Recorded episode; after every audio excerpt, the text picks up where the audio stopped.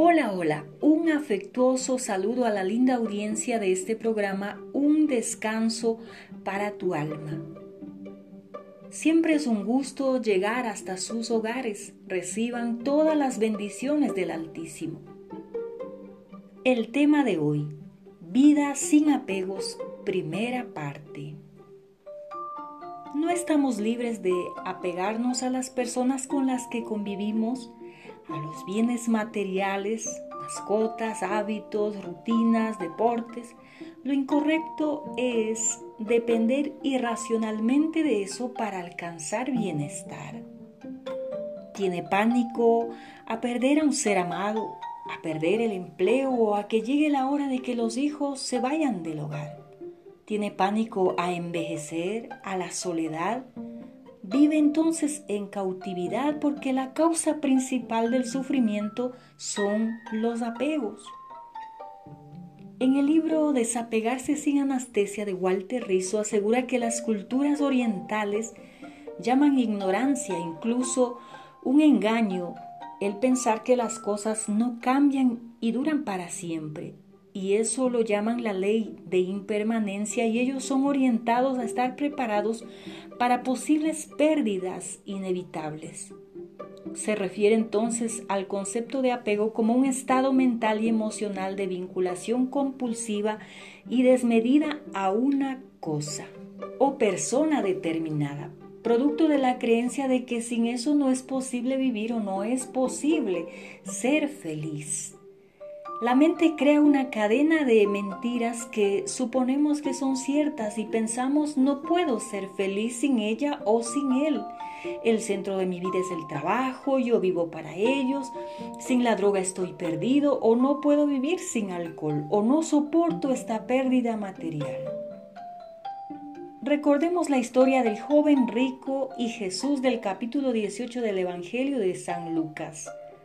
Se acercó a él un hombre principal, le preguntó diciendo, ¿qué haré para heredar la vida eterna? Entre otras cosas, Jesús le dijo, habían mandatos que obedecer, a lo que él contestó que lo había guardado desde su juventud. Y Jesús oyendo esto le dijo, aún te falta una cosa, vende todo lo que tienes y dalo a los pobres, y tendrás tesoros en el cielo, y ven y sígueme. Entonces él oyendo esto se puso muy triste porque era muy rico. El joven no estaba dispuesto a perder lo que él suponía le daba felicidad. Lo sorprendente es la intención de Jesús.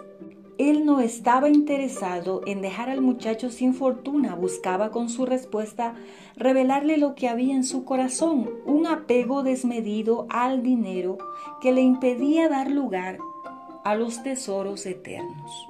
Digo desmedido porque no está mal o no significa que no puedas poseer nada, sino más bien que nada te posea a ti. Hay que amar, cuidar y agradecer todo lo externo, que son bendiciones y alegran y embellecen nuestras vidas. Sin embargo, hay que estar preparados y preparadas para que cuando las cosas falten, las aceptemos con valor y evitemos tanto sufrimiento. La mayoría somos o fuimos como este joven rico, deseamos la salvación que Dios ofrece pero sin el Salvador. Queremos todas las bendiciones, pero no queremos conocer aquel que bendice. Desconfiamos de su palabra o no creemos que Él es la fuente de la felicidad eterna y al seguirlo Él puede suplir todas nuestras carencias con sus riquezas en gloria. A veces nos aferramos con todas las fuerzas al timón de nuestra vida e impedimos que Dios tome el control. ¿A qué te apegas desmedidamente?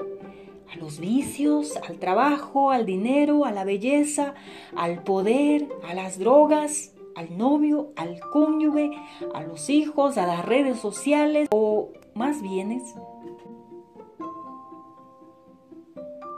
Sabe, hay un vacío en el corazón del ser humano que solo Dios lo puede llenar.